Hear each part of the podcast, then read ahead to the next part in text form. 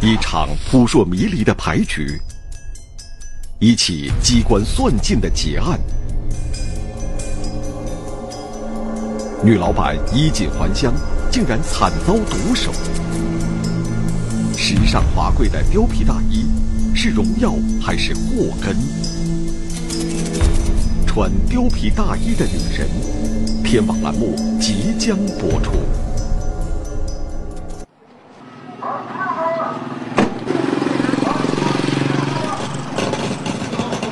二零一一年农历腊月二十八，村庄里的年味儿越来越浓了。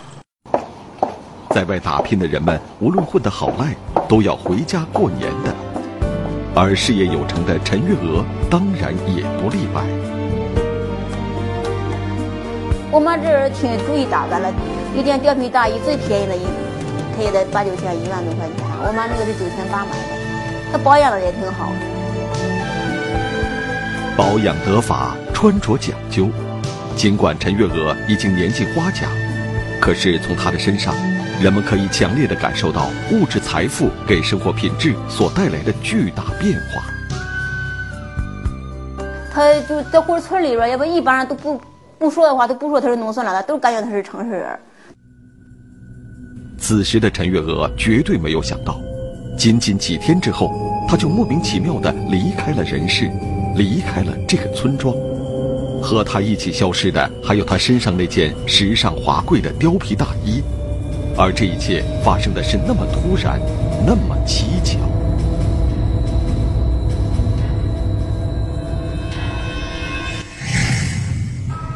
就说这个，你这个算是套路吧？啊，套路，他都看了。不知道那天晚上是咋回事？反正那天碰巧是俩人都没有过来。姜丽娟。陈月娥的女儿是第一个察觉到母亲出事的亲人。初八早上十点左右，我妈打电话，我妈那电话就是无法接通，暂时无法接通。当时我挺奇怪。由于丈夫和儿子已经赶回外地做生意，陈月娥这两天独自留在家中，每天这个时间都会给女儿打个电话报个平安。可是今天怎么没有动静？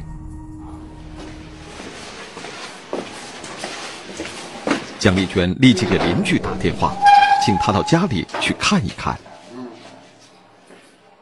来来，说我一直找我妈联系不上，你到我家看看，看她在家干啥嘞？这邻居过来了，就说，呃，待会儿给我回电话，说你家门都开着嘞，但是你妈没在家。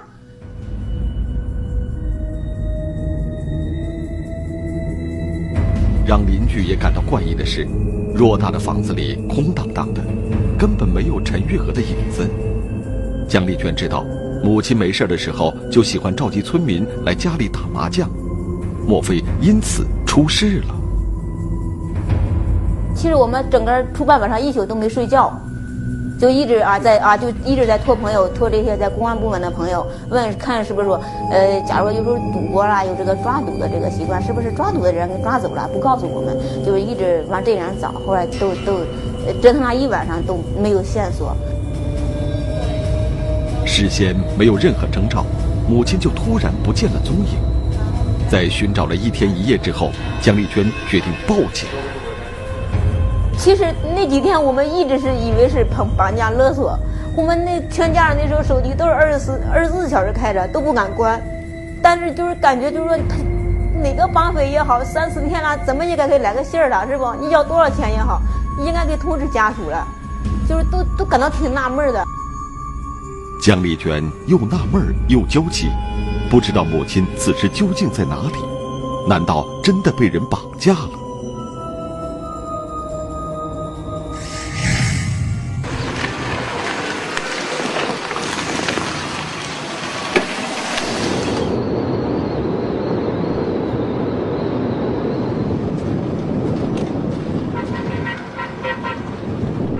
二零一二年正月十二。就在陈月娥失踪后的第五天，警方却在离村庄五十公里之外的一处河堤下，发现了陈月娥的尸体。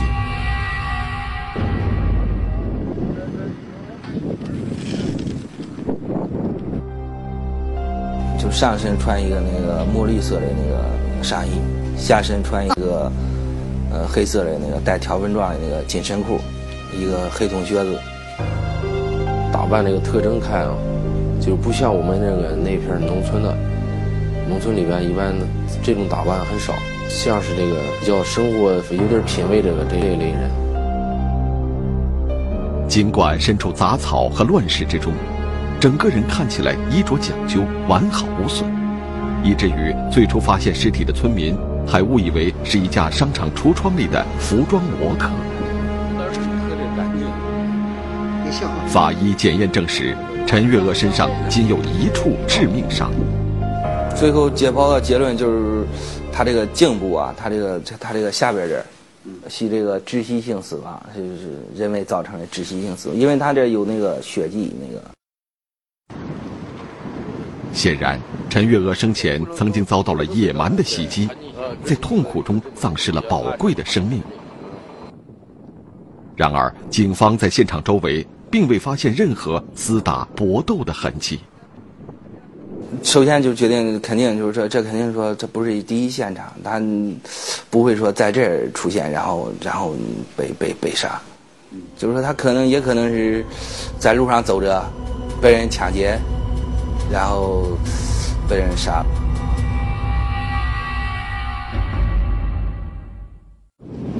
应该是从南方过来。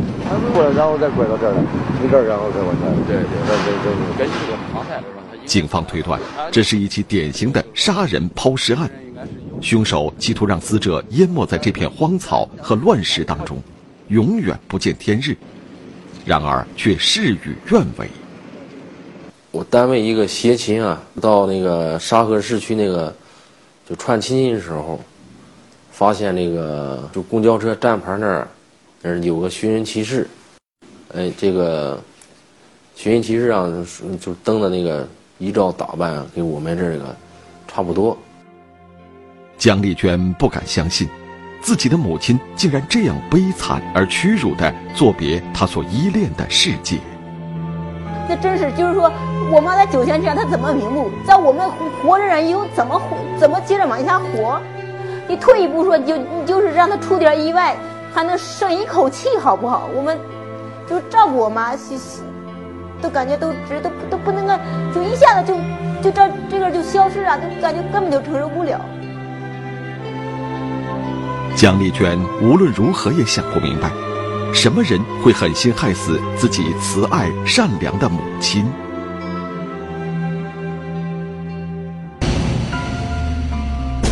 衣锦还乡的女老板竟遭不测。致命的危险恰巧在关键一刻突然降临。马上要睡了，但是还没有睡之前，正好有人来敲门。熟悉亲切的面孔，你来我往，谁是那个反复无常、暗地咬人的独狼？谁回来的这个人，就应该是。穿貂皮大衣的女人，天网栏目正在播出。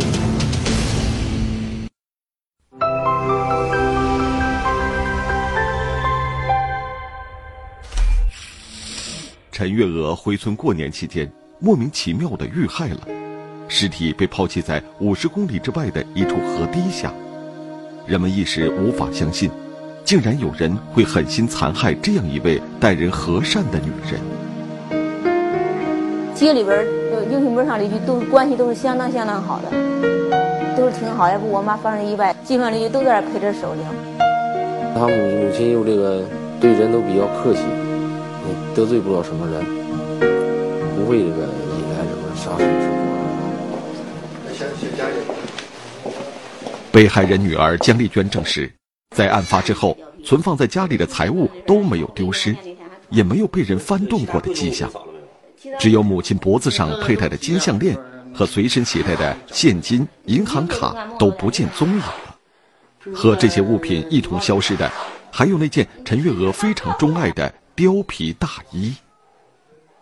那个那个当时那个貂皮大衣是在哪儿的？你就在这边，貂这边好。啊，行行行。后来你找不着了。啊，也所以说我写写写的时候，我写我以为他没我穿那身嘞。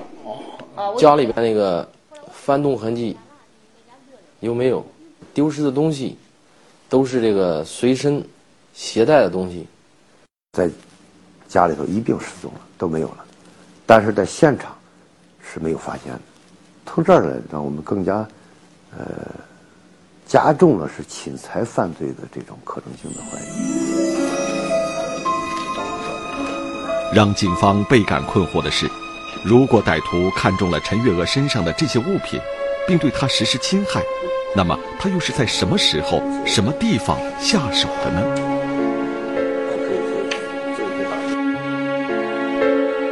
姜丽娟告诉警方，母亲失踪的那天上午，院门和房门都敞开着，家里就是开着门，大门都开着，灯什么都亮着。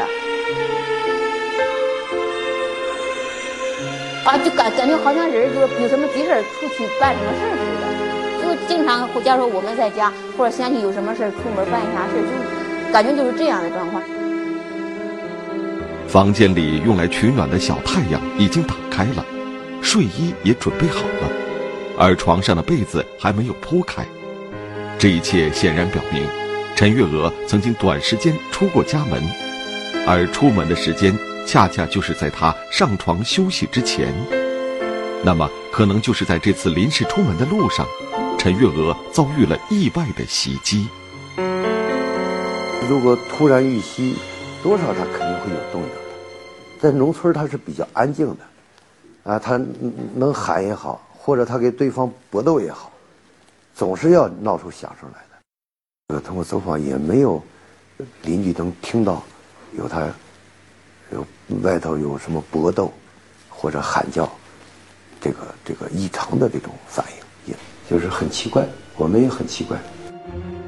如果陈月娥不是在外面遇害，那么这场致命的袭击就很可能发生在被害人自己的家中。也就是说，睡觉前陈月娥并没有外出，而自然敞开的院门和房门都表明，凶手应该是和平进入的。马上要睡了，但是还没有睡，之前，嗯正好有人来敲门来，然后死者就给他开门，呃，死者开完门以后，呃，就是可能发生了一些什么事情，然后死者被杀了。在时间很晚、即将入睡的情况下，陈月娥还能给对方开门，说明两人之间关系并不陌生，是肯定很熟的。否则，这个老太太，呃，一个人在家，如果不是特别熟，她是不会开门的。啊，这是首先判断他们是，呃，是比较熟悉的。知道他家里边，现在这个就他自己，在在家居住的，这个应该都都具备这个条件。陈月娥虽然独自在家，当时毕竟还是过年期间，家里常有客人来往。凶手不但跟受害人非常熟悉，而且十分确定，就在他敲门的那一刻，陈月娥家里只有一个人，不会有其他人来打扰。谁能做到这一点呢？按正常来说，就是谁最后接触死者了，谁的可能性最大。越靠近这个发案时间，应该是可能性更大。划定了这个范围之后，警方就把调查的重点集中在同村的三个中年男子身上：李某、张某和江某。警方的外围调查显示，就在陈月娥出事前的那个晚上，她曾邀请这三名村民在家里打麻将。我其实我妈这个人，她感觉谁，她感觉谁都谁都挺好的。可能因为他好，他感觉是我爸就一直提醒他说：“你一人在家打麻将的时候，不要让这个外外边这些人、陌生人、你不认识的这些人来，是吧？你你你知道他是干啥的？”我妈就感觉呀，都是亲戚朋友介绍来的，谁还那么害我们呢？谁还带这些不好的人来我们家害我们呢？是不是在打牌的过程中，有人跟陈月娥之间产生了某种矛盾纠纷呢？办案人员分别找到当晚参与牌局的三名男子。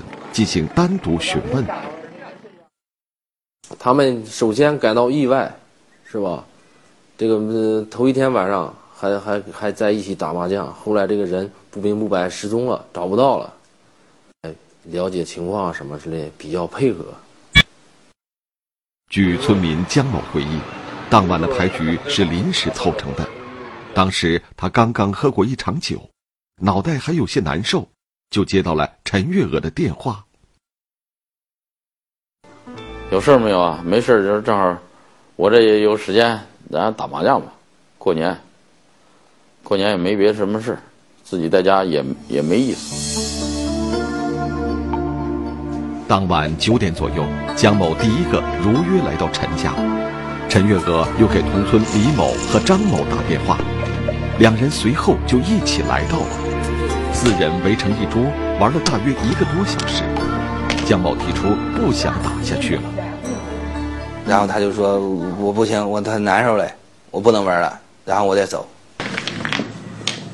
当晚打牌的共有四个人，如果江某先走了，好不容易凑成的牌局就无法继续。陈月娥独自在家没意思，不想这么早就散场，极力挽留江某。看到江某手中所剩的钱不多。陈月娥主动掏出了几张钞票借给他，意思就是说，哎，再玩会儿，赢了算你的，输了，你也不用还我，是吧？就愿意让他留下来玩。在主人的撺掇下，江某留下来又打了十几分钟。此时他再次提出自己真的坚持不住了。到十一点多，姜某提出来，确实不能，我不能再打麻将了。我受不了了，我身身体身身体不舒服，提出来就散场。啊！就这样，三个人先后离开了现场。警方认定，这三个人是最后接触陈月娥的一批人，也是对他家里此时的状态最清楚的人。因为他在死者家里打的麻将，他家里这个装饰啊、设备啊。这个受害者的衣着呀，包括在打牌过程中，啊，这个这个这个死者带的钱是比较多的。最重要的就是他们知道死者自己一个人在家以后，知道他还没有睡，然后说回去以后更加方便，或者说我东西什么嘞，就是说我落什么东西在在你家了，对不对？我刚才把什么什么东西放这儿了，你开门我看在不在。要叫这个被害人呢给他打开门，他再进来实施的作案。那么谁回来的这个人，就应该是这个犯罪嫌疑人。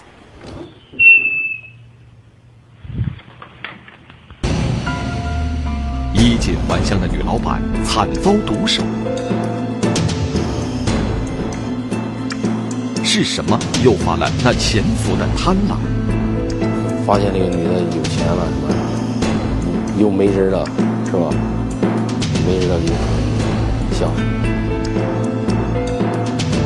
反常的离家远行，是畏罪潜逃，还是不屑一顾？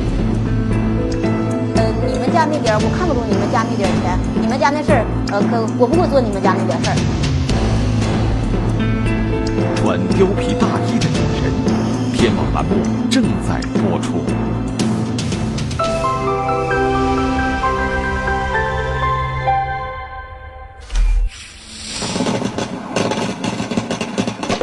回村过年的陈月娥组织村民打牌，不料散场之后就被人杀害抛尸，新买的貂皮大衣也不翼而飞。这是一块跟那个死者倒模样了。警方认定，凶手就在当晚陪陈月娥打牌的三个男人中间，而且散场后回来的那个人肯定就是凶手。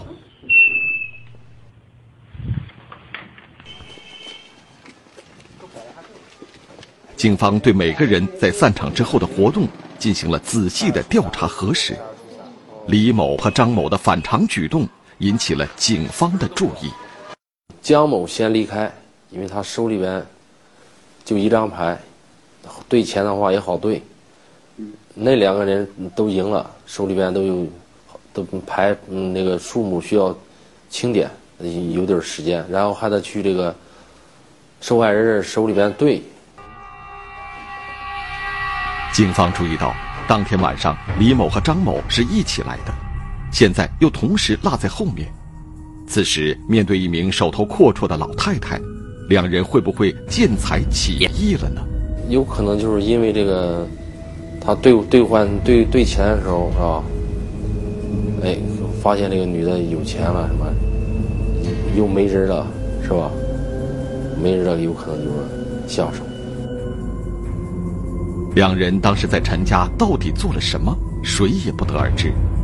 这两名男子声称，从陈家出来时，两人没有回家，而是直接去了另外一个麻将馆，打牌持续到第二天凌晨一点多，然后就回家睡觉了。两人在麻将馆的活动得到了当时在场村民的证实。警方一时无法确定，如果是这两人共同作案。他们利用的是哪个时间段呢？因为受害人的住宅距抛尸现场有五十多公里，从杀人抢劫到运送尸体，需要相当长的一段时间。过有过营建街以后，进入收货进收货室，然后沿幺零七国道到收货东桥这儿。嗯，中间有国道，有呃乡级公路，又是晚上。假如说要是说单程时间，大概得需要一个多小时。一个多点那他是往返就需要得两个多小时，而且作案的全过程都可能是在天亮之前完成。天亮以后抛尸可能性太小，那样容易让别人去发现。所以说抛尸他应该是利用夜色，趁天亮之前抛尸。李某和张某的家人也都证实，两人分别在凌晨一点多到家。此后就再也没有出去过，两人根本没有足够的时间作案。据我们调查，他们从棋牌室出来以后，然后再到家，这没几分钟就到家了。嗯，这用的时间时间短。这时，警方把调查重点转移到了最早离场的江某身上。江某声称，散场后又去了另一位朋友家。在那里接手推了几把牌九，江某的这一举动引起警方的怀疑。第一次这个离开那个麻将的人，是是不是找借口？你既然你难受了，你应该回家睡觉，是吧？你在这玩，你说头疼难受，你不玩了，然后出来没多长时间，你又到别的地方，你玩或者又玩牌九去了，你怎么又不头疼了？嗯，所以说他这前后比较矛盾。他都不能那个自圆其说，不就算失业？江某的举动虽然前后矛盾，可是同样得到了多名村民的亲口证实。然而，江某在凌晨一点打完牌九之后，是否真的回家，别人就无法证实了。他与前妻啊已经离婚，有孩子还是前妻带走了，他自己单单身住，所以说再也没有别人能证明他的其他情况。就在警方准备进一步核实江某后半夜的活动时，他却突然离开村子出去打工了。这个引起了我们极大的怀疑。一般这个出去打工，一般是出了正月，或者说最起码得出的正月十五以后，才会出去打工。江某提前离家，加剧了警方的怀疑。难道他已经感觉到危险的临近，畏罪潜逃了？见个面，了解一下情况。为了进一步试探江某的虚实，警方让受害人家属与他电话联络，要求见面了解情况。而江某的反应让人感到非常意外。他就说，他就着急了。说啊，你别过来啊！我在包头好几家生意，我有三个三个门市，哪个门市一年也能值二三十万。嗯，我我我那个你们家那点儿，我看不中你们家那点儿钱，你们家那事儿，呃，可我不会做你们家那点事儿。据警方调查，江某今年四十岁，几年前他和妻子离婚后，在内蒙古包头市开了一家商店做生意，但效益一直不佳，不像自己所声称的那么赚钱。根据咱们实际情况了解，他在包头的生意都做不下去了，可能说又在天津又开了一个地儿，想在天津再重新开业。近两年，江某一直和一位吉林籍的女子拼居，由此增加了花销。呃，然后他同居这个女的，给他待时间长，他们怀孕了，怀孕呢，还涉及到下一步住院、要孩子，这些经济上比较比较紧张。更让警方感到惊讶的是，相关记录证实，江某竟然还是一个有犯罪前科的人，曾因盗窃、诈骗两度入狱，先后服刑达十七年之久。一次是盗窃，啊，第二次是诈骗，他都是侵财。他对这个看来他对金钱的需求欲望是比较大的，啊，并且对金钱的需求采取的手段是是。不择手段的。至此，警方认定，在当晚参加打牌的三名男子中，江某嫌疑最大，很可能就是那个杀害陈月娥的可怕的熟人。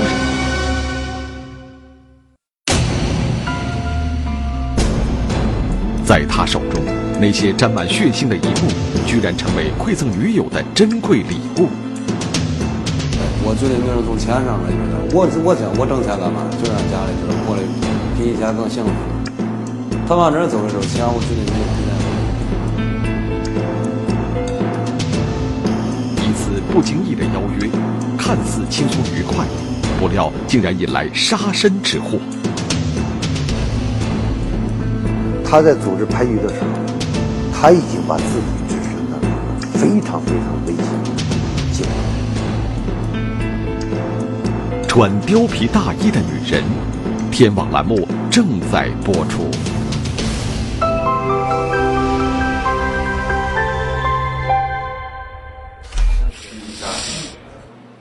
警方认定，江某具有重大作案嫌疑。当受害人家属再次联系江某时，对方就没有任何反应了。显然，他已经察觉到了事情到了行将败露的时刻。那么，畏罪潜逃的江某可能会跑到什么地方去呢？啊，对对对对，你看，您只是做见证，知知道吧，阿姨？您只是做见证啊，跟您没有没有多大关系。啊，这是那个男的，是吧？啊，这个是那个女的。哦。我们调查了解他女友情况，因为知道他们应该在在一起，在一起找到他女友，就能找到江某。警方得知，江某的女友近期要到河北唐山看病，于是，一路追踪过去。果然，在当地一家小饭店看到了江某的身影。到饭店以后，就就就首先就发现一个有个戴帽子的，体型也差不多，脸部啊，非常非常像。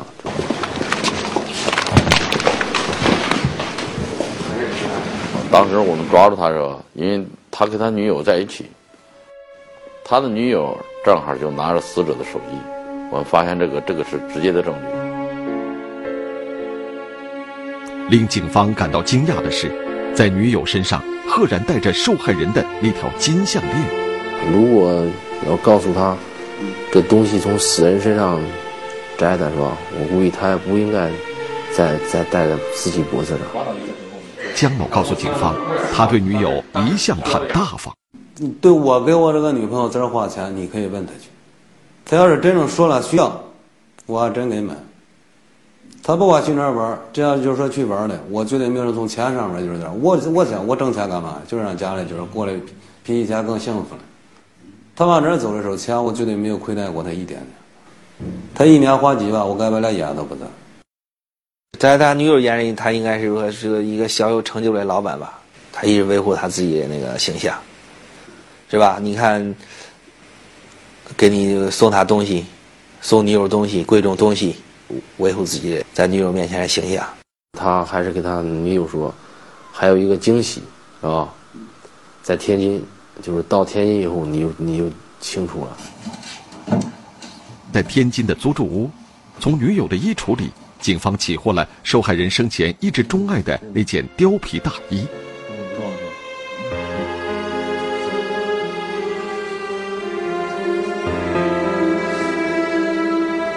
一个自称消费不差钱的人，为什么会对别人手中的东西如此感兴趣呢？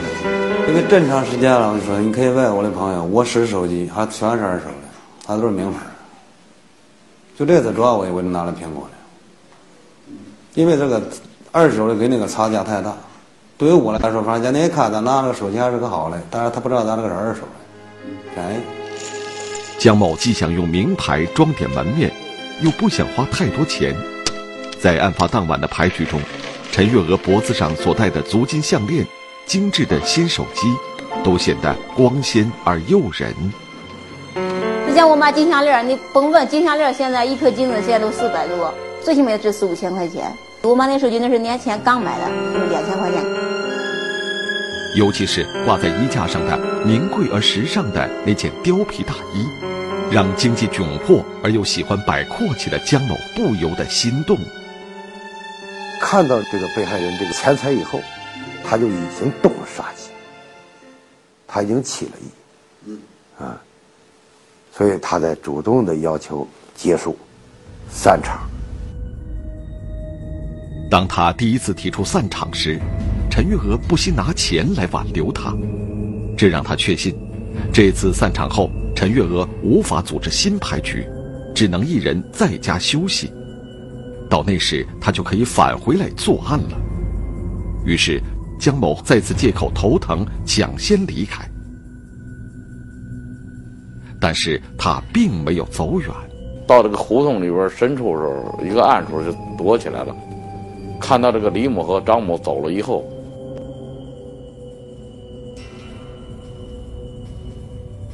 蒋某又返回死者家，对死者进行了侵害。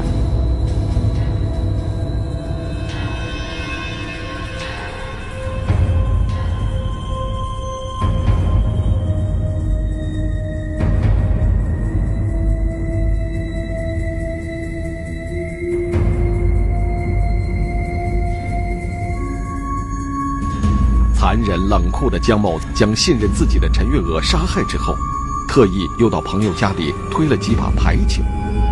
他要到那儿要弄下手，来制造他从这儿这一家走了，到了另外一家又继续玩的假象，他们来证明他没有作案时间，来来来找人证明他他在这儿打牌没有没有作案。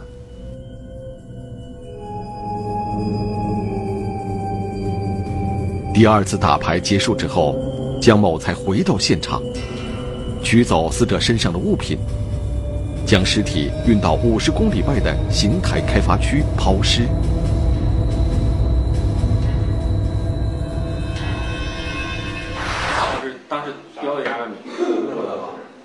为了得到陈月娥身上的几件名贵物品，江某可谓冷酷到底，机关算尽，最终还是没有逃脱法律的制裁。貂皮大衣还没有来得及披上女友的肩头，他就已经锒铛入狱。那么咱现在你看，那个这个人弄的是后半辈子，你家人过不安生了，我就把命给了你，抵了你，你也是过得也不出去。这位热爱生活的女人就这样离去了。也许她从来没有想到，同样一桌牌局，在他看来只是节日中的一种娱乐消遣，在他人眼中，则是一个攫取财富的机会。当他独自一人邀约三位男子打牌时，已经形同引狼入室。他在组织牌局的时候，他已经把自己置身到了一个非常非常危险的境地。他招他组织的这个排场那个人，并不是都是都是他特别了解的人。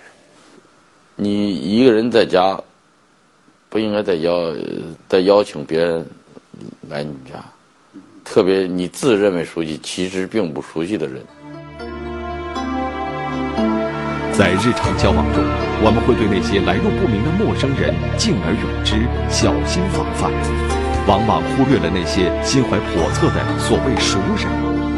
尽管这种人在人群中很少，但是他们会利用人们的信任为非作歹，危害极大。因此，在日常生活当中，人们应该时刻注意防范，不给那些熟悉的陌生人以可乘之机。